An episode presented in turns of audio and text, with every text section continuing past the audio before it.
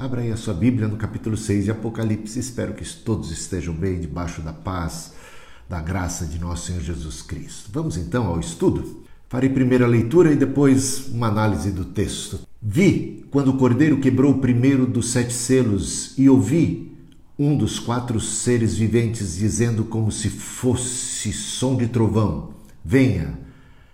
Vi então e eis um cavalo branco. O seu cavaleiro tinha um arco e foi-lhe dada uma coroa, e ele saiu vencendo e para vencer. Quando o cordeiro quebrou o segundo selo, ouvi o segundo ser vivente dizendo: Venha.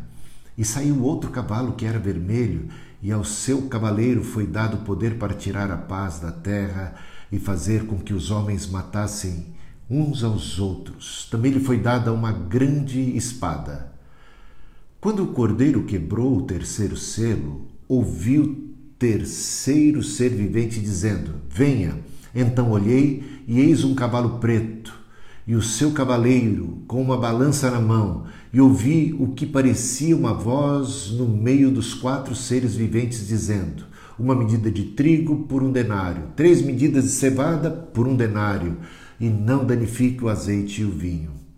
Quando o cordeiro quebrou o quarto selo, ouvi a voz do quarto ser vivente dizendo: Venha. Vi então e eis um cavalo amarelo. O seu cavaleiro se chamava Morte, e o inferno estava seguindo. E lhes foi dada autoridade sobre a quarta parte da terra para matar a espada pela fome, com a mortandade e por meio dos animais selvagens da terra. Quando o cordeiro quebrou o quinto selo, vi debaixo do altar as almas daqueles que tinham sido mortos por causa da palavra de Deus e por causa do testemunho que deram. Clamaram com voz forte, dizendo: Até quando, ó soberano Senhor, santo e verdadeiro, não julgas e nem vingas o nosso sangue dos que habitam sobre a terra? Então, a cada um deles foi dada uma veste branca, e lhes foi pedido que repousassem ainda por pouco tempo até que também se completasse o número dos seus conservos e seus irmãos que iam ser mortos como eles tinham sido. Vi quando o cordeiro quebrou o sexto selo. Houve um grande terremoto, o sol se tornou negro como pano de saco feito de crina, a lua ficou toda vermelha como sangue, as estrelas do céu caíram sobre a terra, como a figueira deixa cair os seus figos verdes quando sacudida por um vento forte. E o céu recolheu-se como um pergaminho quando se enrola. Então todos os montes e as ilhas foram movidos do seu lugar, os reis da terra, os grandes, os comandantes, os ricos, os poderosos e todo escravo e todo livre se esconderam nas cavernas e nos penhascos dos montes e disseram aos montes e aos rochedos: Caiam sobre nós e nos escondam da face daquele que está sentado no trono e da ira do cordeiro, porque já chegou o grande dia da ira deles e quem poderá subsistir. Olha só, hein? Voltemos aqui para o início do capítulo, capítulo 6 de Apocalipse. Lembre-se daquilo que a gente já dizia nas primeiras aulas, que o livro de Apocalipse não é um livro escrito com uma ordem cronológica de eventos, cada capítulo trazendo um desenrolar que é uma sequência do capítulo anterior. Não é assim necessariamente. Tanto que a gente está aqui no capítulo 6 e nesse capítulo 6 a gente já vê a abertura de seis selos e que nos levam para o dia do juízo final. Impressionante como no capítulo 6 nós já vemos como que diante de nós um resumo de tudo aquilo que o livro de Apocalipse desvenda, revela, de todos esses mistérios. Para para pensar, de cara, assim, olha, seis selos, você não imaginava, né? Capítulo 6 já ia desvendando tudo. É claro que de maneira mais resumida. A gente vai ter outras visões e a gente vai perceber que as visões elas vão ser complementares. À medida em que elas se apresentam, embora elas abordem temas já tratados, eventos já mencionados, elas vão trazendo mais detalhes, vai trocando em miúdos. Olha, acompanha aí. Então, abertura de seis selos. E a gente começa com os quatro primeiros selos, cada um deles correspondente a um cavaleiro, a um cavalo. Que coisa, hein? Vamos ver se aquilo que a gente falava sobre a chave para a interpretação do Apocalipse se encontra no Antigo Testamento, vale aqui para o capítulo 6 também? Será que vale? Olha, eu aposto com você que sim. Dá uma olhada só, né? Capítulo 6 de Apocalipse, os primeiros quatro selos. Cristo utiliza aqui as forças angelicais do mal para infringir é, é, julgamentos às pessoas durante a era da igreja e para promover tanto punição quanto também purificação. Então tem aqui um caráter pedagógico à medida em que os juízos vão se dando de maneira mais, digamos, gradativa até o juízo definitivo, o juízo final. Então é um processo. Há juízos aqui acontecendo que tem dois propósitos. Um, a punição, a condenação, o juízo que se abate sobre os impenitentes, sobre os, os malignos, sobre os apóstatas, sobre os idólatras, sobre os inimigos de Deus e do povo de Deus, e até sobre o povo de Deus que se volta contra Deus e que se rebela, tá? Mas também tem um caráter pedagógico. Por quê? Porque à medida em que esses juízos vão acontecendo, a esperança do Senhor é que os olhos dos que sobrevivem se abram e eles sejam conduzidos ao arrependimento e eles possam ser conduzidos ao Senhor. Então, vamos lá. João já disse que Cristo começou a reinar sobre os reis terrenos e a gente vê isso no capítulo 1, versículo 5, no capítulo 2, versículo 6 e também que vai até o, o, o versículo 27, tá? O que a gente viu aqui no capítulo anterior foi a entronização de Cristo.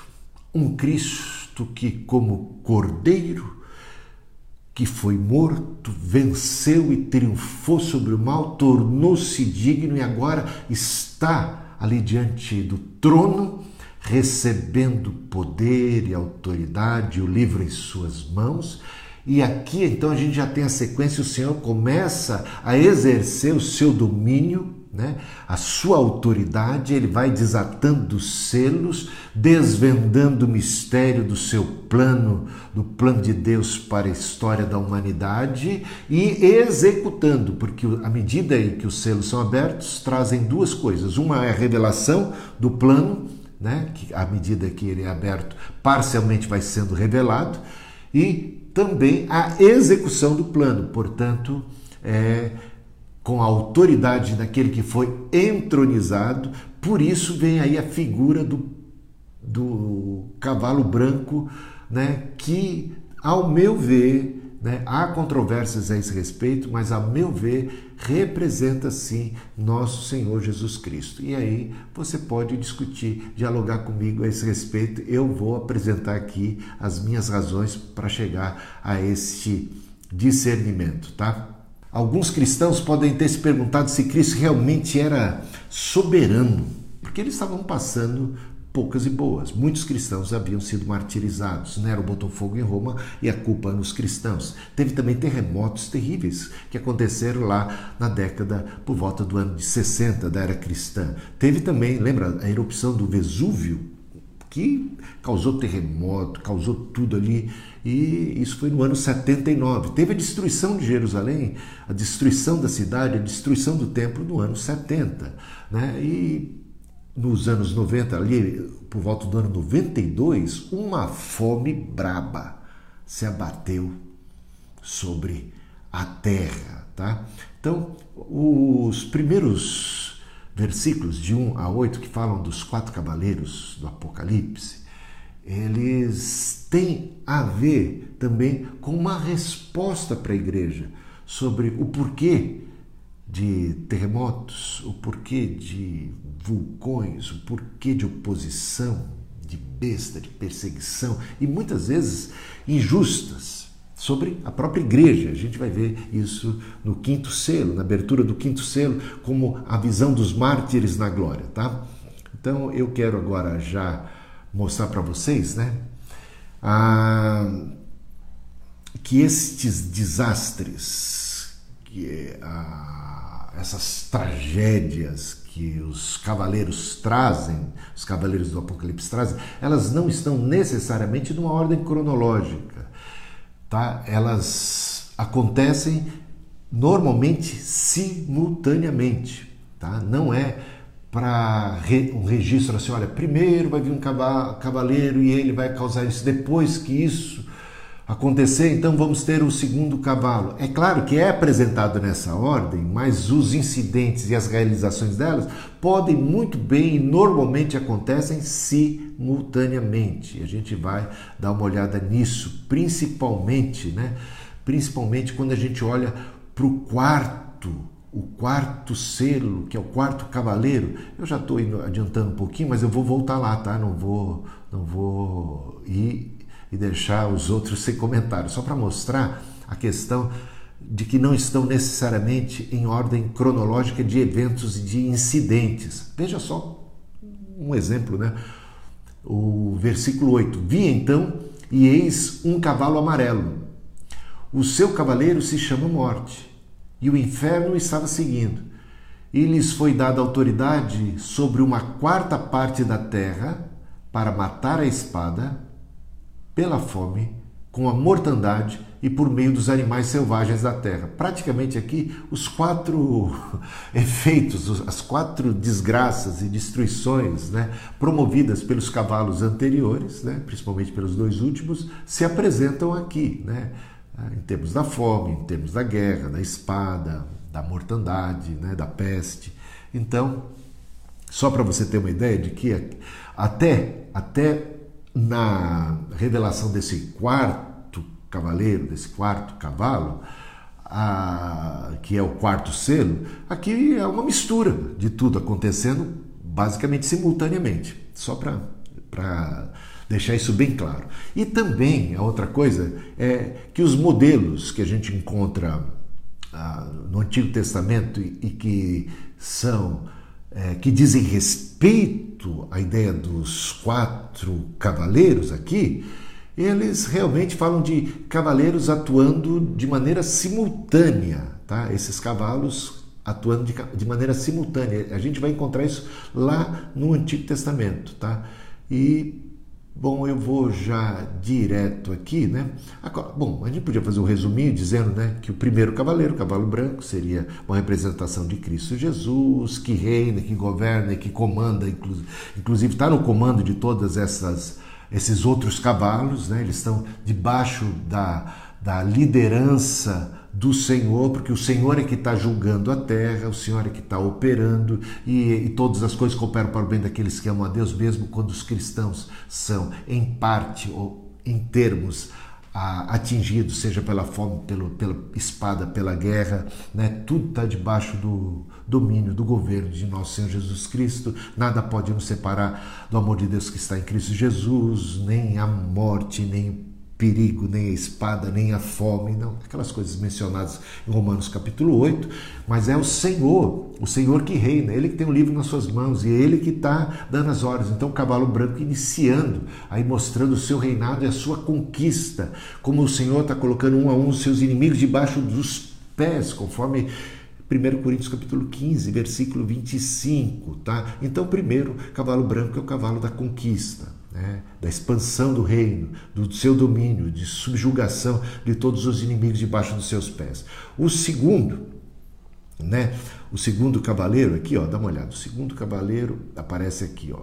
É, ele é o cavalo vermelho e ele tem a ver com espada, com guerra, né? Então é o cavalo que que tem a, tem a ver com morte, com guerra, Tá? E o outro, o terceiro cavalo, que é o cavalo preto, com a fome. E o último cavalo, que seria o cavalo amarelo, poderia ser com as pestes, com as pragas, mas ele mistura todos os demais efeitos dos anteriores, incluindo a própria espada, como a gente já falou, a própria morte por guerra, por conflitos e por fome e tudo mais, tá? Então é uma mescla, é como se fosse uma espécie de resumo do, dos efeitos da, das ações desses cavalos, desses cavaleiros, tá? E, portanto, em conexão com o capítulo 5, o capítulo 6 desses versículos iniciais, de 1 a 8, que descrevem os quatro selos, os quatro cavaleiros do Apocalipse. Então, são as forças que o Senhor está enviando em juízo para a terra. Tá? E o resultado, o resultado é, é ao mesmo tempo punição para o mal e purificação da igreja. Purificação da igreja, santificação né? e conversão, e arrependimento e cura. Então essas coisas estão aqui atreladas. Ah, vou aqui dar uma olhada então no Antigo Testamento, que eu disse para vocês que o Antigo Testamento é base para o entendimento do, do Apocalipse. Veja só, primeiro texto do, do Antigo Testamento que a gente vai ler. É o texto de Zacarias, capítulo 6, dos versículos de 1 a 8. Olha que coincidência. Apocalipse capítulo 6, de 1 a 8 Zacarias capítulo 6, de 1 a 8. É coincidência, não é numerologia, não é nada. Pura coincidência, mas é interessante, né? Olha lá. Outra vez levantei os olhos e vi, e eis que quatro carruagens, hum, as carruagens normalmente puxadas por cavalos, né? Saíam do meio de dois montes, e esses montes eram de bronze. Estou lendo Zacarias 6, tá? Na primeira carruagem, os cavalos eram vermelhos, na segunda eram pretos, na terceira eram brancos, na quarta eram baios, mas para amarelos, né? Todos eram fortes. Então perguntei ao anjo que falava comigo: Meu senhor, o que é isso?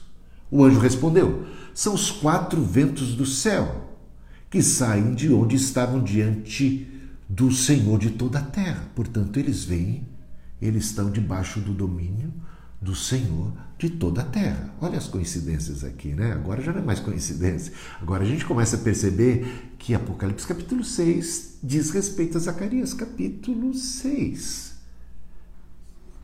São os quatro ventos do céu que saem de onde estavam diante do Senhor de toda a terra. A carruagem em que estão os cavalos pretos sai para a terra do norte, os cavalos brancos saem para após eles e os cavalos baios vão para a terra do sul. Assim os cavalos fortes saem forcejando para seguir adiante, para percorrerem a terra. O Senhor lhes disse: Vão e percorram a terra. Vão e percorram a terra. E eles percorriam a terra. Então ele me chamou e me disse: Eis que aqueles que saíram para a terra do norte fazem o meu espírito repousar na terra do norte. Então, um texto muito curioso, né? que estabelece um paralelo muito forte, contundente, muito claro com o que temos aqui, a revelação do Apocalipse, dos quatro primeiros selos. Tem, tem aqui uma conexão. Veja que essa conexão não para por aí. Zacarias ainda, só que agora no capítulo 1, versículos de 8 a 15. Tive de noite uma visão, e eis um homem montado num cavalo vermelho.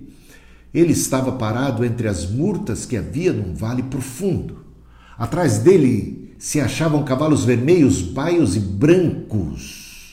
Então perguntei: Meu senhor, quem são esses? E o anjo que falava comigo respondeu: Eu lhes mostrarei quem são eles. Então o homem que estava entre as murtas disse: Esses são os que o Senhor enviou para percorrerem a terra. Eles responderam, responderam ao anjo do Senhor que estava entre as murtas e disseram: Nós já percorremos a terra e eis que toda a terra está agora calma e tranquila. Então o anjo do Senhor disse: Ó Senhor dos exércitos, até quando não terás compaixão de Jerusalém e das cidades de Judá, contra as quais estás indignado há setenta anos? E o Senhor respondeu com palavras boas, palavras consoladoras ao anjo que falava comigo. E esse me disse: Proclame, assim diz o Senhor dos Exércitos: Tenho grande amor por Jerusalém e Sião, e com grande indignação estou irado contra as nações que vivem confiantes, porque eu estava um pouco indignado, mas elas agravaram o mal. Gente, dá uma olhada aqui. Descrição dos quatro cavalos que percorrem a terra. Um anjo clamando por justiça, clamando por misericórdia, por compaixão, por salvação para o povo e justiça para o povo. O que nós temos aqui no, no Apocalipse capítulo 6? Os quatro primeiros selos, descrição dos, dos cavaleiros que percorrem toda a terra, que estão fazendo justiça, já uma antecipação do juízo final. Aí a gente entra no capítulo, não, no capítulo não, no selo número 5, que é uma descrição dos mártires na glória. O que estão fazendo os mártires? A semelhança da, daquele clamor angelical, em nome de todo o povo de Deus do Antigo Testamento, né, da cidade de Jerusalém, estão clamando por justiça. E o que é dito para eles? O amor de Deus revelado, o cuidado de Deus revelado a eles. E o que é que temos na sequência? Qual é o sexto selo? O juízo final sobre as nações. Gente, é muito forte isso aqui. É muito claro as conexões. Então, existem, e interessante também observar, quatro grupos de cavalos de cores diferentes, encomendados por Deus para patrulhar a terra e punir as nações que vêm oprimindo o povo de Deus. Zacarias capítulo 6, dos versículos 5 a 8. Essas nações foram levantadas por Deus, primeiramente, no caso, para punir a nação de Israel. Por exemplo, o Império Babilônico, nos dias de Nabucodonosor, por causa da idolatria do povo e porque não deram ouvidos aos profetas, porque se distanciaram do Senhor, trouxeram sobre si o povo de Israel foi punido, severamente punido, e Jerusalém foi destruída, devastada, queimada, o templo foi destruído, não ficou ali praticamente nada em pé, muralha, caiu tudo. Né? E uma dispersão de judeus por toda parte. Os que não foram mortos foram levados cativos ou foram dispersos, tiveram que fugir para outras partes do mundo. Foi uma situação terrível. Só que as nações, como o Império Babilônico, que foram usadas por Deus para punir o seu povo, para disciplinar o seu povo Israel, abusaram, foram mais longe do que deviam. E o Senhor está agora, conforme Zacarias, capítulo 1 e capítulo 6 descreve, né? O Senhor está agora enviando os seus cavaleiros para julgar as nações, tá bom? Então, essa justificação demonstrará seu amor o seu povo, a justiça ali já acontecendo através, de uma, de uma maneira antecipada, através dos quatro cavaleiros do Apocalipse, mas de maneira definitiva, cabal, com o sexto selo, juízo final, o Senhor que vem para julgar a terra e as pessoas vão ficar em tamanha agonia que vão preferir a morte do que encarar o juízo final. Vão pedir que as pedras caiam sobre suas cabeças. É, é o que a gente vê lá. Então, as cores dos cavalos, tanto em Zacarias como em Apocalipse, são basicamente iguais. Né? Porém, no Apocalipse, cada cor é claramente metafórica para uma praga específica. Né? Então, é aquilo que a gente já falava: o branco para conquista, o vermelho para a ideia do sangue de guerra, de espada, o preto para fome, e o amarelo tem a ver com mortandade, tem a ver com peste, e é um resumo de tudo aquilo que vem atrás. Agora, não é o único texto do Antigo Testamento que, que serve de base para a compreensão de Apocalipse capítulo 6, desses quatro cavaleiros. Veja Deuteronômio, capítulo 32. Abra sua Bíblia. Olha, gente, você quer fazer esse estudo comigo? Tem que estar com a Bíblia aí. Né? Tem que estar com a Bíblia aberta para conferir, para estudar, para tomar nota. Vai anotando aí. Olha só, Deuteronômio, capítulo 32, versículos 24 e 25. Consumidos serão pela fome devorados pela febre e peste violenta. Contra eles enviarei animais selvagens e veneno de criaturas que se arrastam no pó. Do lado de fora a espada causará devastação, em casa o pavor, tanto que o jovem como a virgem, tanto a criança de peito como ao homem de cabelos brancos. É interessante que aqui é uma profecia se o povo de Israel se as nações como um todo, de, de alguma maneira, se desviam, praticam idolatria, praticam o que é mal, o Senhor promete castigar com quatro pragas. Aqui a fome, a peste, tem aqui animais selvagens e espada. Animais selvagens e espada. Ezequiel vai guardando aí as informações, né? Quatro, quatro pragas aqui, né? Para as nações. Ezequiel, capítulo 14, versículos de 12 a 21. A palavra do Senhor veio a mim, dizendo: Filho do homem, quando uma terra pecar contra mim, cometendo graves transgressões, estenderei a mão contra ela e cortarei o suprimento de pão, enviarei contra ela fome. Cortarei o suprimento de pão, enviarei contra ela fome. Primeiro, fome. Guarda aí, né? A ideia desse. Vamos ver se aparece quatro aqui também. Mais abaixo, versículo 15. Se eu fizer passar pela terra animais selvagens, apareceu lá em Deuteronômio animais selvagens, está aparecendo aqui novamente. Versículo 17. Ou se eu fizer vir a espada, a espada, a guerra, aparece lá a espada. Deuteronômio capítulo 32, versículo 25, aparece a espada, né? E aqui, igualmente, versículo 17 de Ezequiel, capítulo 14, e faltou só a peste, né? Versículo 19. Ou se eu enviar a peste sobre essa terra e derramar o meu furor sobre ela com sangue para eliminar dela pessoas e animais, tal, tal, tal. Gente, veja só o versículo 21. Estamos em Ezequiel capítulo 14. Lemos já os quatro elementos, as quatro tragédias, as quatro manifestações do justo juízo de Deus sobre nações pecadoras, né? malignas. Veja o versículo 21 resumindo. Porque assim diz o Senhor Deus: quanto pior não será se eu enviar os meus quatro piores castigos. Hum. Quanto pior não será se eu enviar os meus quatro piores castigos às nações. Quais são os quatro piores castigos? Olha aqui: espada, fome, animais selvagens e peste. Mais, mais uma vez, isso tem a ver com o Apocalipse capítulo 6? Sim, tudo a ver. É o Senhor enviando os seus quatro piores castigos. Tá? Apocalipse capítulo 6, versículo 8, então. Vi então, e eis um cavalo amarelo, e o seu cavaleiro, cavaleiro se chama Morte, e o inferno estava seguindo. E lhes foi dada autoridade sobre a quarta parte da terra para matar a espada, pela fome, com mortandade e por meio de animais selvagens da terra. Opa, olha os quatro aqui: espada, fome, mortandade, que é peste, né? Olha a pandemia aí, gente. E animais selvagens na terra. Assustador, né? Tem a ver? Tem relação ou não tem? Olha um texto da Bíblia lançando luz a outro texto. Olha como as coisas começam a ficar claras. Olha como o Apocalipse tem conexão com todo o texto profético do Antigo Testamento e leva a cabo os juízos de Deus já pré-anunciados, que muitos deles já tiveram parcialmente seu cumprimento na história, mas agora estão sendo levados a cabo. A última instância. Estamos vivendo os últimos dias.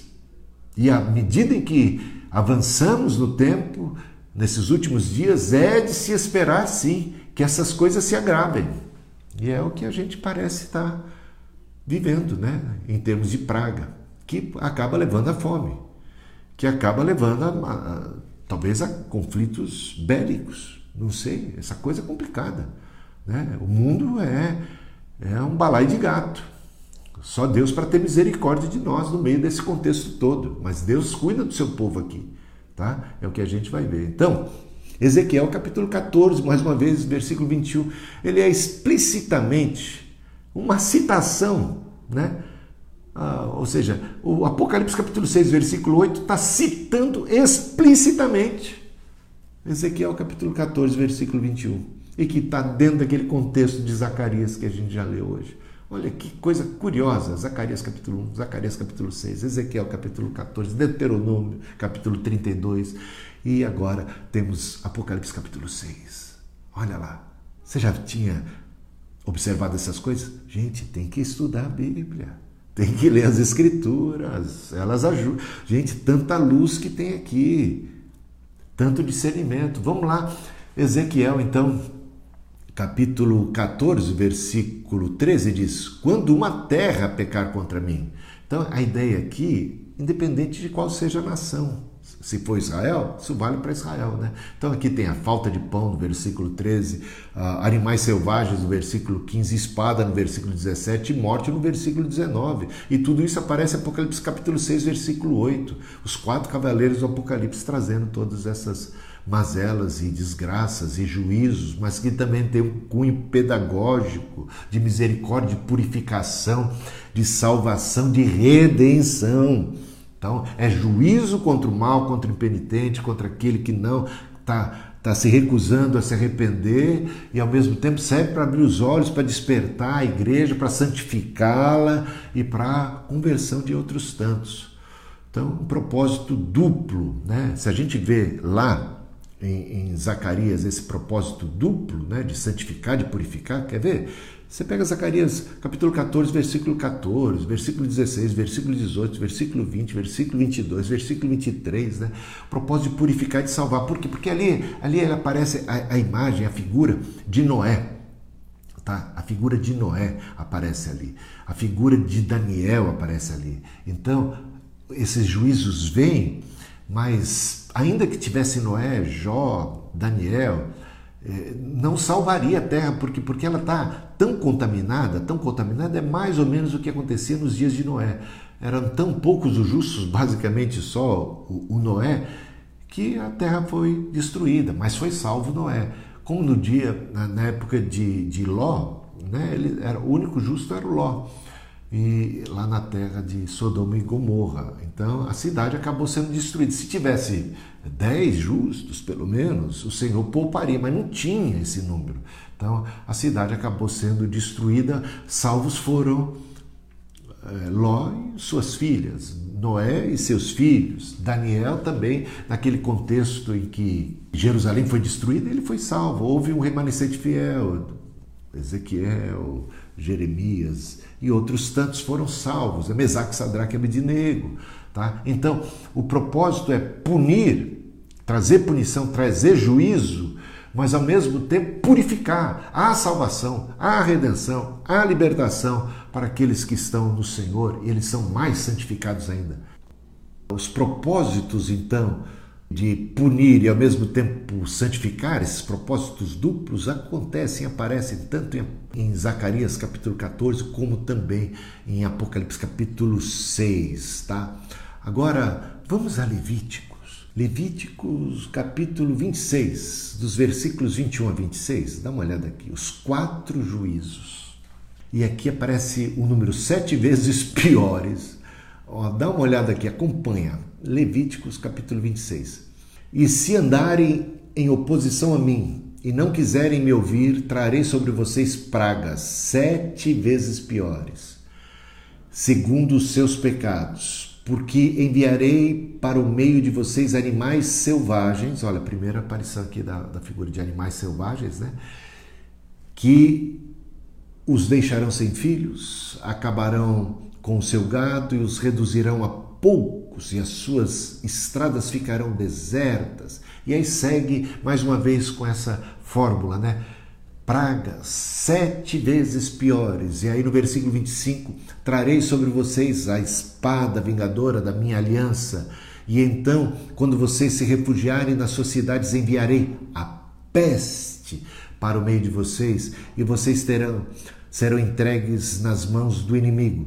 Quando eu lhes tirar o sustento, sustento do pão. Dez mulheres poderão assar o pão de vocês num único forno e, e o repartirão por peso. Vocês comerão, mas não conseguirão ficar satisfeitos. A ideia da fome. Portanto, temos aqui a, a fome, temos a peste, temos a espada e temos esses tais animais selvagens aparecendo aqui em Levíticos, já apareceram em Deuteronômio, apareceram em Ezequiel, apareceram em Zacarias, aparecem lá em Apocalipse capítulo 6. E, gente, sete vezes pior. Né? Então, a punição para os infiéis serve também de advertência que visa promover arrependimento.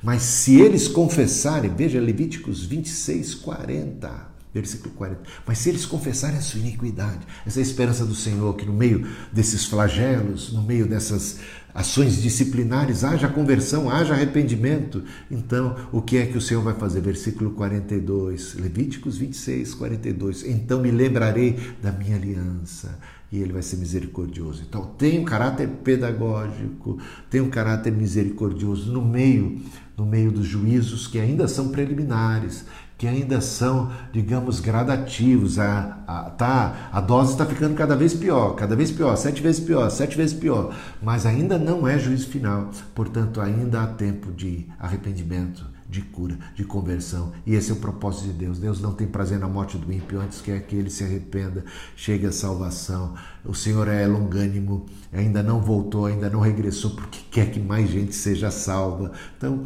agora, os quatro juízos de Levítico é, consistindo em praga, sete vezes pior, que aparece ali sete vezes pior essa expressão versículo 18, 21, 24, 27, né? esses quatro juízos que ali aparecem, servem de modelo para os quatro conjuntos de sete julgamentos que aparecem no Apocalipse. Olha só, como uma coisa está casada com a outra, está embasada na outra, como o Antigo Testamento serve de alicerce, serve de pano de fundo para o Apocalipse. Veja só, sete selos. Hoje, só hoje a gente vai ver os seis selos. Seis selos, né? Do capítulo 6 até o capítulo 8, vers, é, é, versículo 5, tratam dos sete selos, tá? Só hoje a gente vai falar de seis selos.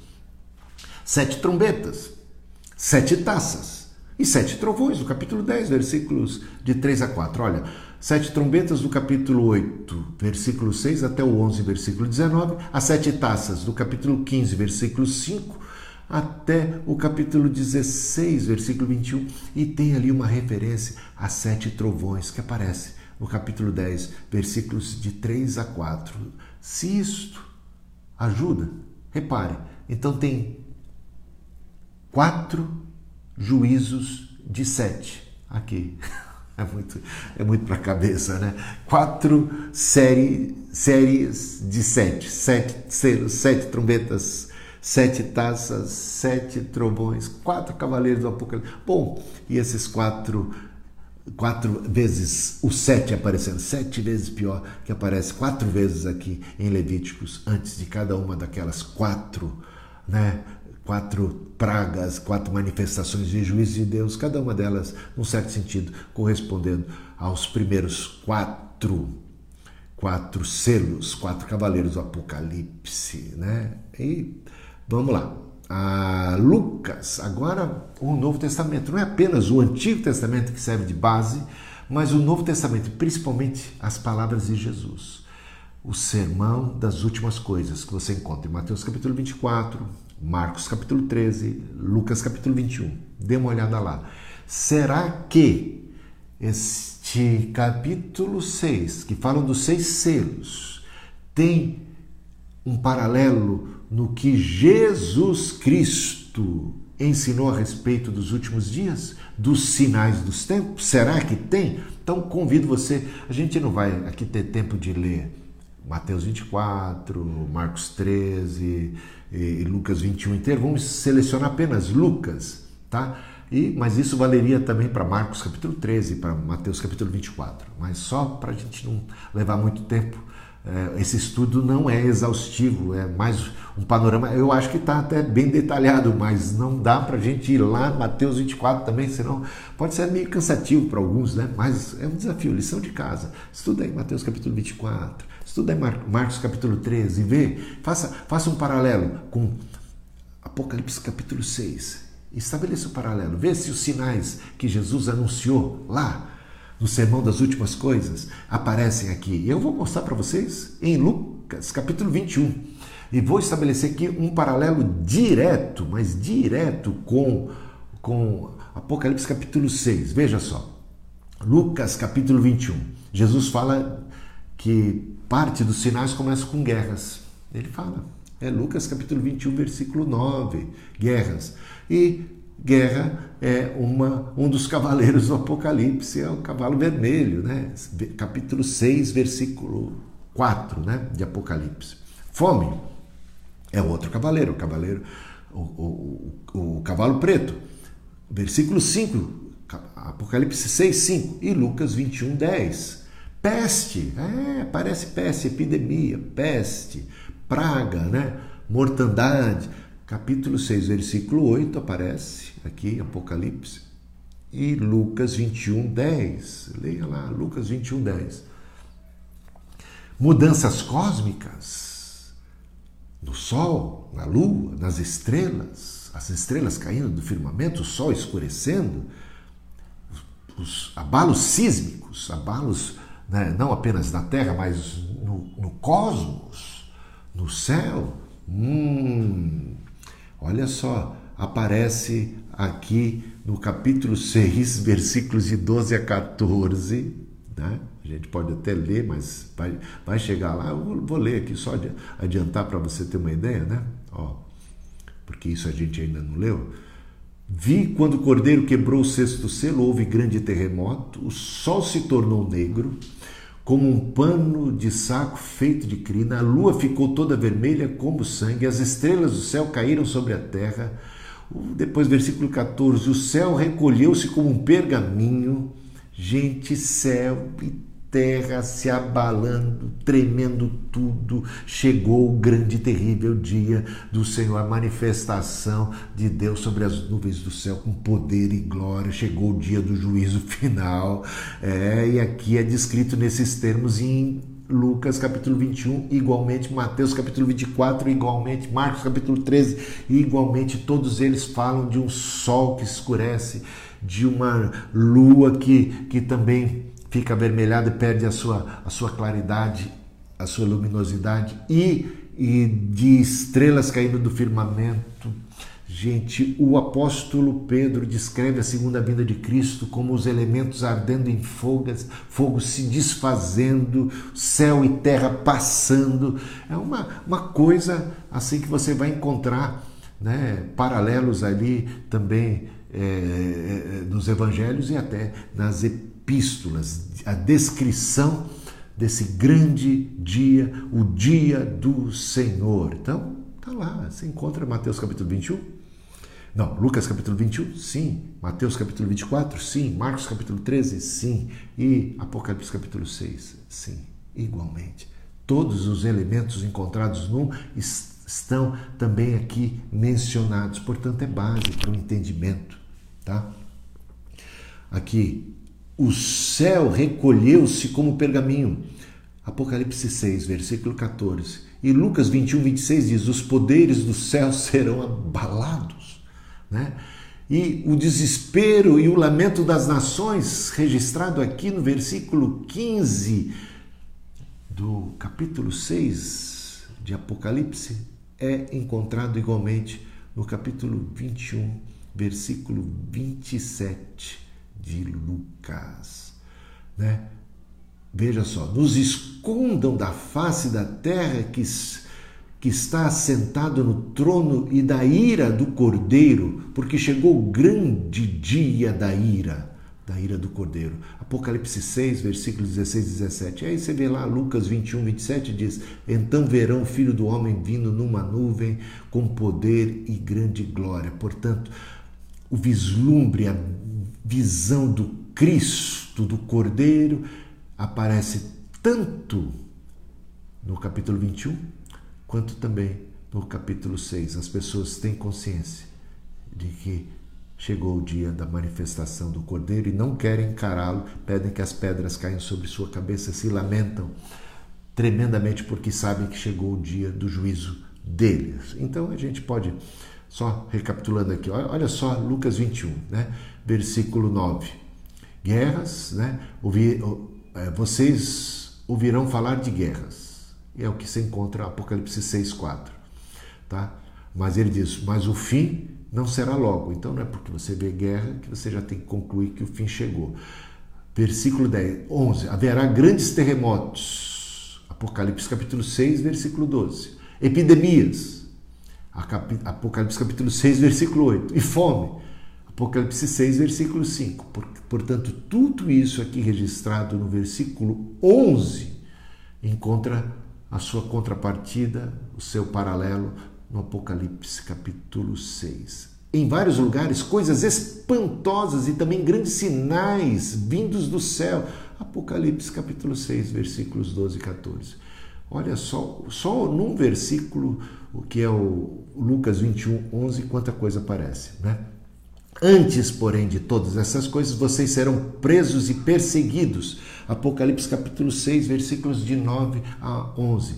Um anúncio aqui de Jesus, que é sinal dos tempos, é a perseguição da igreja, é o martírio dos crentes.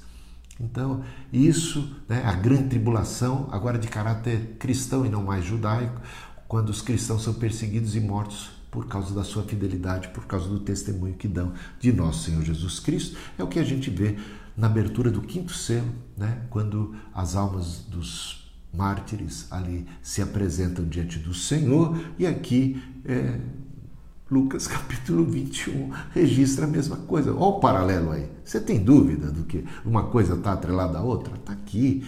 Como a Bíblia está em conexão, como ela como ela está bem casada, como um texto está assim coadunado, está em harmonia. Né? Que dança maravilhosa, bela, a gente vê aqui das profecias que vêm lá desde o Deuteronômio, passam por Ezequiel, passam por Zacarias e chegam por Daniel também, Isaías, e chegam a nós aqui, né? o Evangelho de nosso Senhor Jesus Cristo e finalmente no Apocalipse. Tudo dizendo a mesma coisa, todos em concordância. Que luz, né? Então, vocês vão ser odiados, vão matar vocês, vão perseguir. Tem gente que diz que a igreja não vai passar pela grande tribulação. Eu, eu não sei. A igreja de Jesus vai. Não sei que igreja é essa que não vai, mas a de Jesus passa. Ele diz assim: e eles matarão alguns de vocês, todos odiarão a vocês por causa do meu nome, porque você carrega o nome de Cristo, não é porque você é semita, porque você carrega o nome de Jesus. É por causa do testemunho que tem de Cristo. O João está preso na ilha de Pátimos, não é porque ele é judeu, ele está preso por causa do testemunho de Cristo. Os cristãos estão sendo mortos porque são cristãos, independente se eles são judeus ou gentios, estão sendo perseguidos por causa do testemunho, por causa da fidelidade, da lealdade, da pregação do Evangelho, do seu compromisso com Cristo, porque seguem o Cordeiro que foi morto porque seguem os passos dele, porque estão carregando a própria cruz, porque não se envergonham do Evangelho, porque estão prontos não apenas para crer em Cristo, mas para padecer por Cristo. Então, haverá sinais no sol, na lua, nas estrelas, como vimos, né? Isso aí, versículo 25 do capítulo 21. E aí vai. Haverá pessoas que desmaiarão. Eu, eu já mencionei isso para vocês. Ó, versículo 26, 20, Lucas 21, 26. Haverá pessoas que desmaiarão de terror e pela expectativa das coisas que sobrevirão ao mundo. Apocalipse 6,15. Olha o que, que diz: Os reis da terra, os grandes, os comandantes, os ricos, os poderosos e todo escravo e todo livre se esconderão nas cavernas e nos penhascos dos montes e, e vão dizer: aos montes e aos rochedos, caiam sobre nós e nos escondam da face daquele que está sentado no trono e da ira do cordeiro, porque chegou o grande dia da ira deles e quem poderá subsistir. Chegou o dia do juízo final. Eles preferem, não há continuidade de vida, eles querem mesmo é que as pedras caiam sobre suas cabeças para que eles é, morram é, e não tenham que enfrentar o juízo final. É isso que está acontecendo com essa turma que sabe que agora caiu, a casa caiu seus planos malévolos agora serão todos expostos, eles serão condenados por causa das suas injustiças, malignidade de seus corações. Então, aqui a gente vê não apenas julgamentos sobre o mundo incrédulo, mas também perseguição aos cristãos. Né? A, a gente sendo punida porque plantou o mal e a gente sendo punida porque está sendo injustamente perseguida, simplesmente porque está identificada com Cristo. Então, voltemos aqui ao primeiro selo, o cavaleiro branco. Esse cavaleiro é Cristo e eu vou agora demonstrar para vocês. A gente deu uma quase que fomos até o, o, o, último selo, mas a gente vai dar agora uma, uma detalhada melhor aqui. Cavaleiro branco que é Cristo, né? E eu vou colocar isso porque branco aparece 14 outros, outras vezes o termo branco em Apocalipse e todas as demais vezes ele é no sentido positivo, de pureza, de santificação, para falar de Deus, para falar dos anjos, para falar dos salvos, tá bom? Então, é um sinal de que esse cavalo branco eh, representa a Cristo. Não há também nenhuma a afirmação assim clara sobre um ato maligno que ele execute, a não ser que ele sai para vencer, para conquistar. E Jesus é o cordeiro que foi morto, que venceu, e, e, e aquela pedra que os construtores rejeitaram, que Deus fez ser a pedra principal, cortada sem auxílio de mãos humanas, que se chocou contra a estátua. É, é, do sonho do rei Nabucodonosor, que representava os impérios dessa, dessa terra nos dias do quarto império, né, segundo a, a ordem daquela própria estátua, que é o Império Romano, e des, despedaçou a estátua e seguiu rolando até tomar conta de toda a terra. Saiu, o seu reino foi inaugurado. Ele está agora colocando um um seus inimigos debaixo dos pés e está usando sim os cavaleiros do Apocalipse para para submeter a juízo as nações e para cumprir seu propósito de purificar a igreja e tudo mais, tudo debaixo do seu comando, do seu governo. É o Senhor dos senhores, é o Rei dos reis, é aquele quem agora né, se vê reinando sobre a terra, trazendo a vontade de Deus para que ela venha a ser perene e seja feita definitivamente aqui na terra, assim como ela é plenamente realizada lá no céu, né? Então, há outros motivos, né? É, está em direta conexão também com essa entronização de Cristo no capítulo anterior. Então, ele foi entronizado, então aqui o cavalo, o cavaleiro recebe a coroa. Então, não, para, não acho que haja razões suficientes para desconfiar que não se trate de Cristo, uma representação de Cristo e ele, a partir daí, mostrando seu domínio, seu comando e sobre todas as ações que se seguirão todos os outros cavalos e todas as outras ações punitivas e de governo e de juízos de Deus sobre a face da terra. O Salmo 45, versículos de 2 a 6, ele corrobora essa minha tese aqui de que o cavalo o cavaleiro do cavalo branco seja Jesus Cristo. Veja só, Apocalipse, capítulo 5, de 2 a 6 o Senhor, ó Rei, é o mais formoso dos filhos dos homens. A graça se extravasou nos seus lábios. Por isso, Deus o abençoou para sempre. Cinja a espada no seu flanco, herói. Cinja sua glória sua majestade. E nessa majestade, cavalgue vitoriosamente pela causa da verdade e da justiça e a sua mão direita lhe ensinará proezas. As suas flechas são afiadas e penetram o coração dos inimigos do rei. Os povos caem submissos aos seus pés. O teu trono, ó Deus, é para todo sempre cetro de justiça e é cetro do teu reino. Isso aí foi uma, um texto que o autor de Hebreus usou, né? esse versículo último aqui, Salmo 45, versículo 6, o teu trono a Deus é para todo sempre, né? Ele usou este versículo para falar de Jesus Cristo. Então, aqui nesse texto temos e nessa versículo 4, e nessa majestade cavalgue vitoriosamente. Vamos lá pro Ó, vou ler aqui novamente para deixar o mais claro possível. Vi quando o cordeiro quebrou o primeiro dos selos, dos sete selos, e ouvi um dos quatro seres viventes dizendo como se fosse um trovão: Venha. Vi então e eis um cavalo branco, o cavaleiro tinha um arco. Olha o que acontece aqui, versículo 5: As suas flechas são afiadas, flechas de quem tem arco, arco e flecha. Tem um arco e foi-lhe dada uma coroa. Ele reina, aqui fala de reino, fala de trono e cavalgue vitoriosamente. E ele saiu vencendo, cavalgando, né? Vencendo e para vencer. O paralelo com Salmo 45 já seria suficiente, não? Mas não para por aí, não.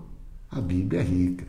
Você pensa que a Bíblia é fraca? Não é fraca, não. Então vamos lá. Apocalipse capítulo 19, dentro do próprio contexto de Apocalipse. Versículos 11 até o 16, mas eu vou fazer um resumo aqui, mostrando o seguinte: Cristo é apresentado ali como tendo diademas na cabeça, coroa, e monta um cavalo branco e derrota os seus oponentes. Olha o contexto aqui. Salmo 45. Apocalipse capítulo 6, o primeiro cavaleiro branco, do cavalo branco. E aqui Apocalipse capítulo 19, dos versículos 11 a 16. E Apocalipse capítulo 14, 14.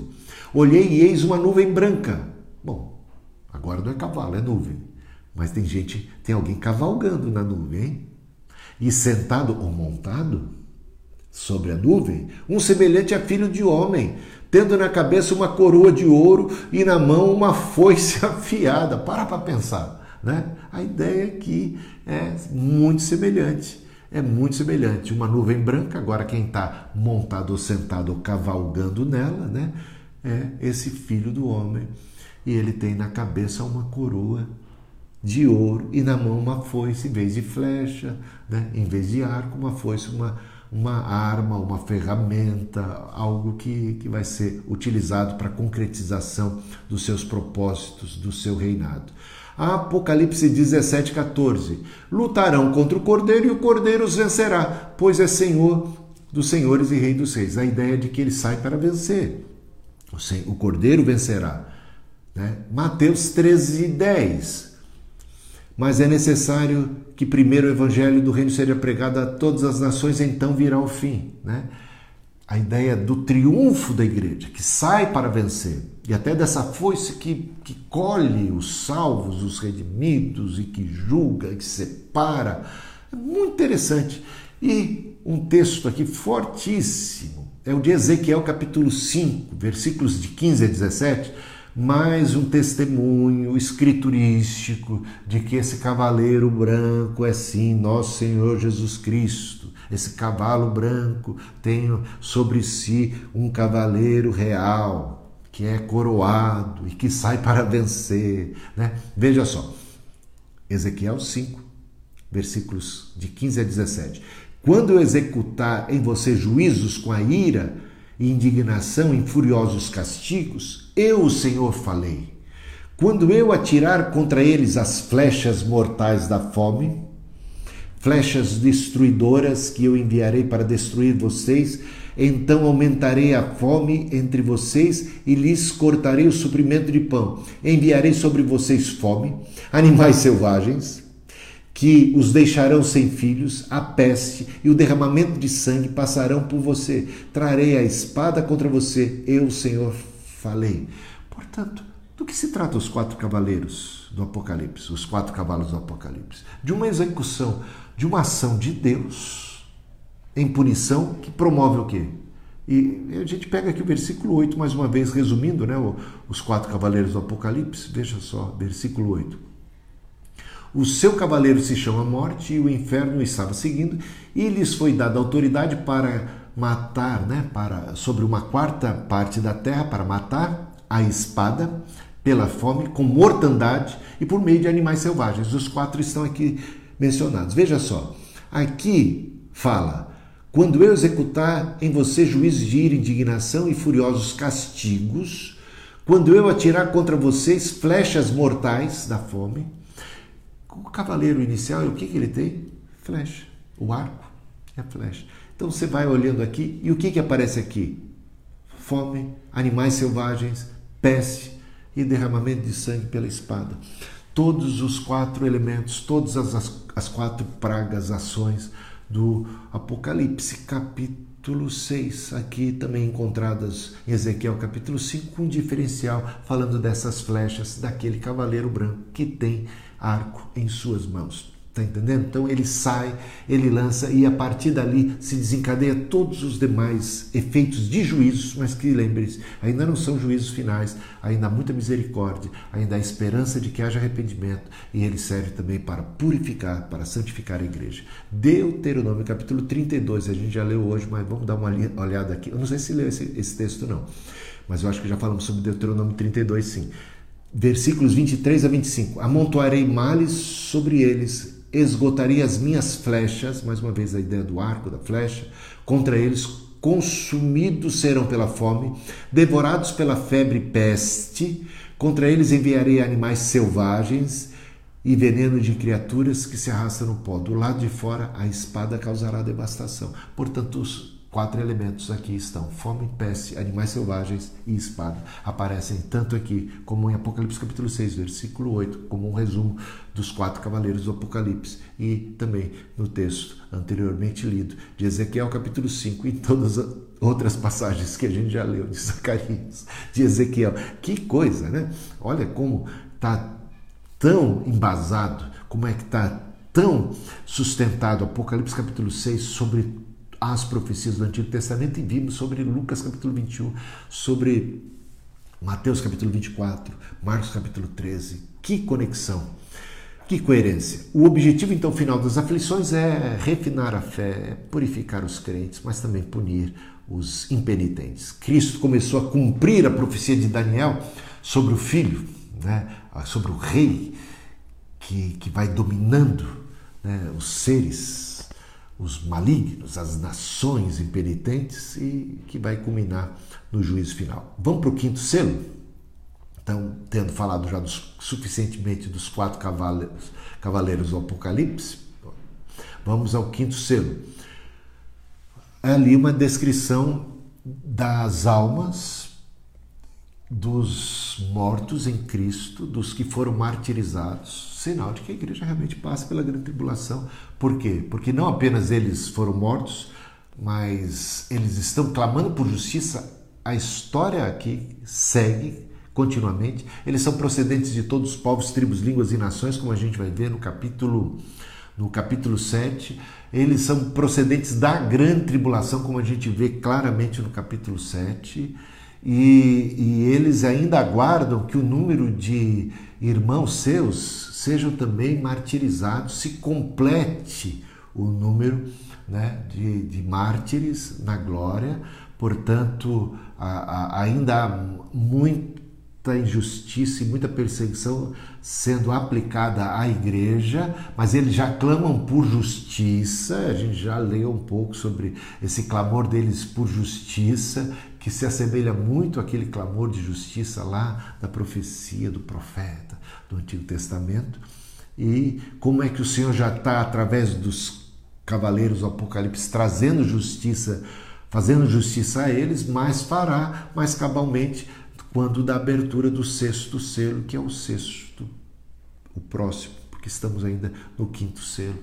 E quando se abrir o sexto selo, vem a justiça definitiva contra toda malignidade, contra todos os perseguidores, contra a besta, contra tudo. Então, isso aqui é um retrato, já resumo quase que do livro do Apocalipse que vem. É uma visão muito plena, muito completa. Faltou apenas o sétimo selo, tá? Mas o sétimo selo, ele é como que um adendo mais detalhado daquilo que a gente já vê no sexto selo, que é a segunda vinda de Cristo e o juízo final, tá? Mas vamos dar uma olhada aqui então.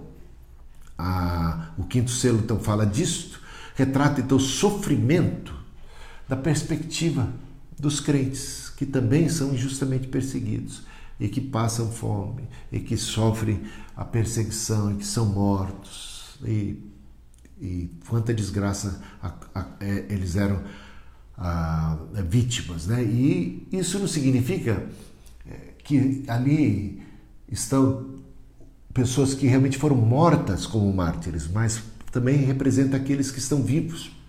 É uma representação que inclui os que morreram e os que estão sofrendo perseguição. Os que são cristãos, mesmo que não tenham morrido, ainda sofrem represálias. O apóstolo João é um caso de uma pessoa que foi tremendamente perseguida ao longo da sua vida e que está agora na ilha de Pátimo, sofrendo. Ele também está entre os mártires, é, essa multidão é, clamando por justiça, multidão que está no céu e muitos ainda na terra sofrendo e padecendo e gritando: Maranata, ora vem, Senhor Jesus, e com o Senhor vem a justiça, a nossa causa está nas tuas mãos, até quando não julgas e nem vingas o nosso sangue daqueles que habitam sobre a, a terra. Então, ah, eles estão clamando, né? Ele, veja capítulo 7, versículos de 13 a 16, fala que eles são os provenientes da grande tribulação. Eles foram mortos por causa do testemunho que dão de Cristo. Eles lavaram as suas vestiduras no sangue do Cordeiro. Eles foram martirizados e estão clamando aqui por justiça. Ah, e agora Vamos ao sexto, porque aí é dado para eles vestiduras brancas, eles dito que repousem um pouco mais, até que se complete o número de conservos seus, assim como eles foram mortos, serão mortos também. Então há coisas a desenrolar ainda na história que a gente vai ver nos próximos capítulos, coisas, mais detalhes né, de, de todo o agir de Deus na história. Isso aqui, capítulo 6, é um resumão que vai passar. Seis seis selos já foram. Depois você vai ver isso de maneira um pouco mais, né? Mais assim detalhada. E aqui a gente entra no sexto selo. Sexto selo, gente, é de arrebentar a boca do balão. Chegou o grande dia, olha só. Deus vai demonstrar sua justiça, vai executar o seu julgamento final sobre todo mundo pecador, impenitente. Veja a partir do versículo 12, né? Então, isso é uma resposta àquele apelo que os santos estavam fazendo. Até quando, ó soberano, não julgas e nem vingas o nosso sangue sobre esses que habitam sobre a terra, que se levantam contra nós e que nos perseguem, e somos por eles eh, trucidados, mortos. Foi dada a autoridade à besta de matar os, os cristãos, você vê lá no capítulo 13 de Apocalipse. Então, até quando não vingas e não julgas? Chegou o dia do juízo, chegou o dia, o dia do Senhor. E olha só como é que ele, que ele se apresenta. Eu vou ler aqui mais uma vez o sexto selo. Vi quando o cordeiro quebrou o sexto selo, houve um grande terremoto. Isso aqui não é um terremoto qualquer. Isso aqui é um grande terremoto. O sol se tornou negro, vai abalar, a terra vai tremer, o céu vai abalar, o sol vai se tornar negro como pano de saco feito de crina, a lua ficou toda vermelha como sangue, as estrelas do céu caíram sobre a terra. Gente, é um dia, tem isso aqui é descrição, veja lá Apocalipse, não, Mateus capítulo 24, né?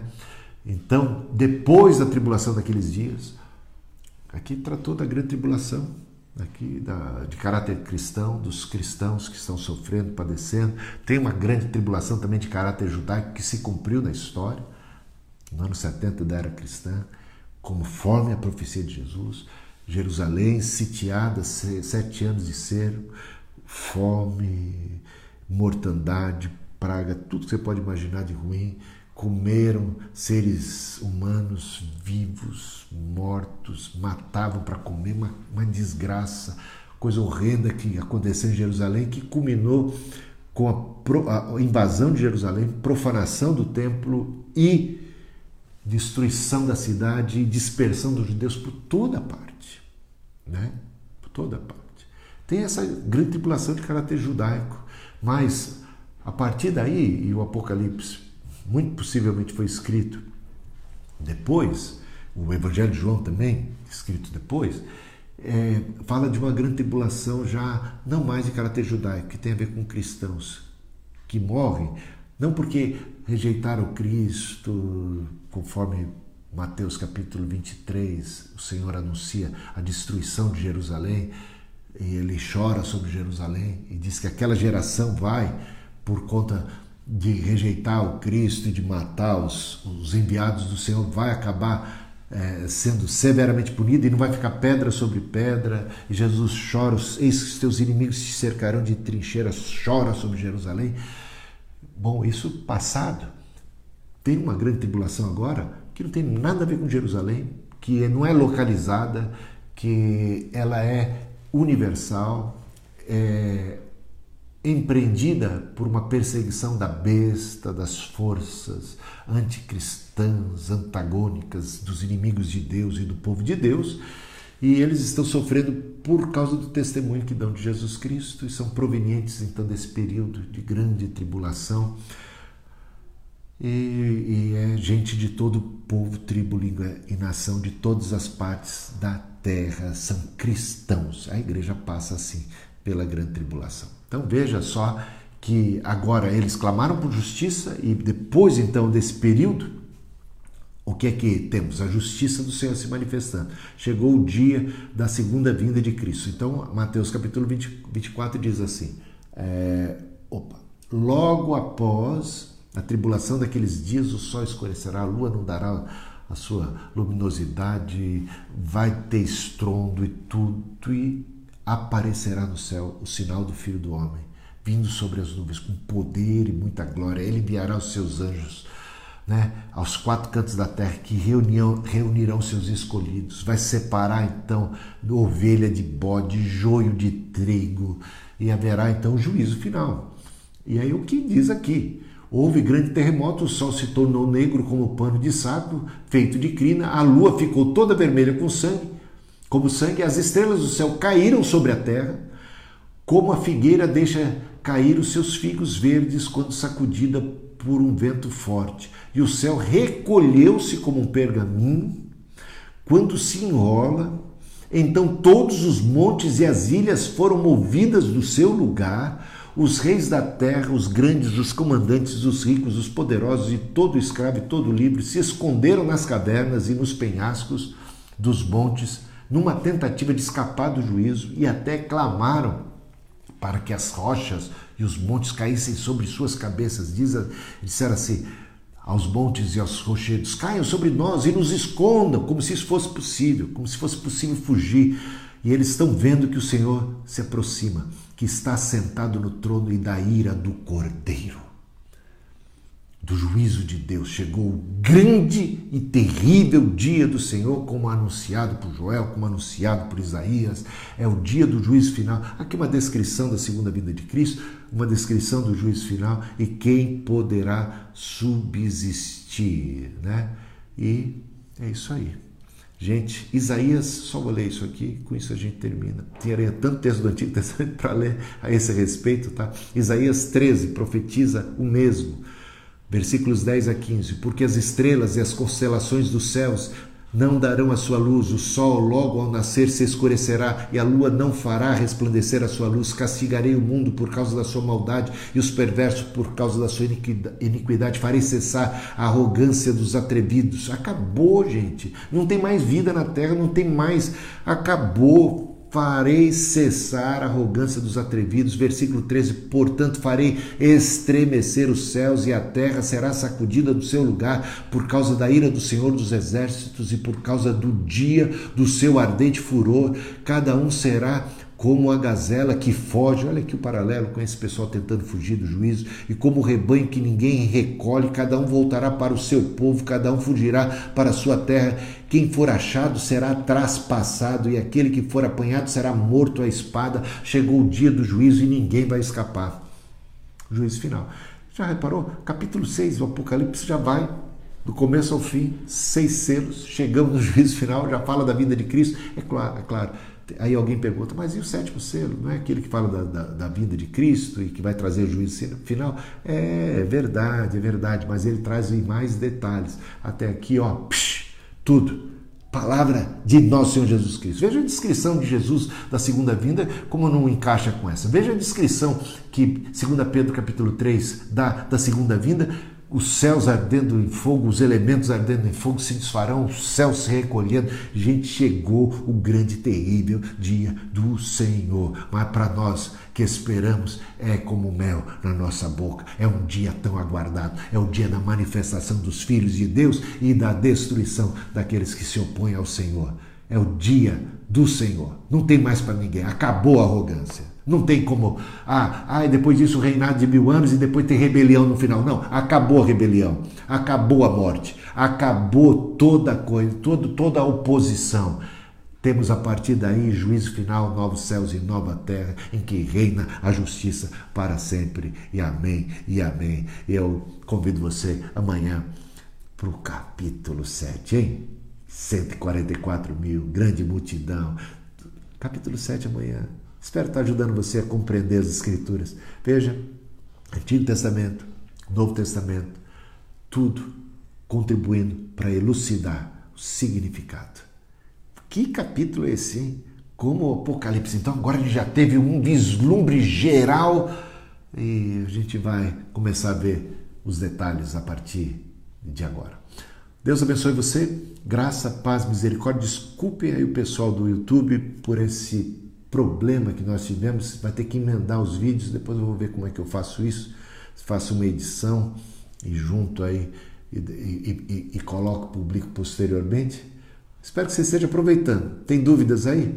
Deixa aí as suas dúvidas. É, esse capítulo dá pano para manga, deve ter muita dúvida a respeito de quem é o Cavaleiro Branco. Há, há controvérsias, eu reconheço. Eu coloquei aqui a minha opinião e procurei embasar. Eu acho que, acho que não foi com fracos argumentos, não, né?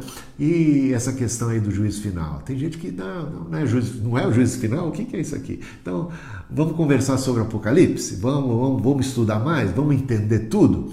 É o nosso desafio, compreendendo é, o Apocalipse, fazendo uso do Antigo Testamento, fazendo uso é, do, do que Jesus ensinou a respeito, do que os apóstolos ensinaram. Isso tudo dá tanta contribuição para nós. Deus abençoe você, te guarde, né? tenha paz. Esse livro, como disse Ezequiel, é, é, é, é doce na nossa boca. Como diz o, o, autor de Apocalipse, né? ele também come o livro e fala: é doce, é doce. Para quem é crente, é doce, porque é o Senhor reinando, é o Senhor agindo.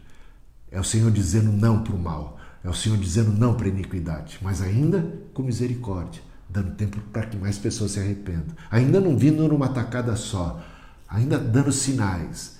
E nesses sinais, que ainda que sejam duros, eles servem para aperfeiçoar, purificar quem é crente, santificar e também promover conversão daqueles que ainda estão tateando no escuro, que precisam do Senhor. Deus abençoe você e te guarde. Até amanhã, se Deus quiser. Valeu, pessoal!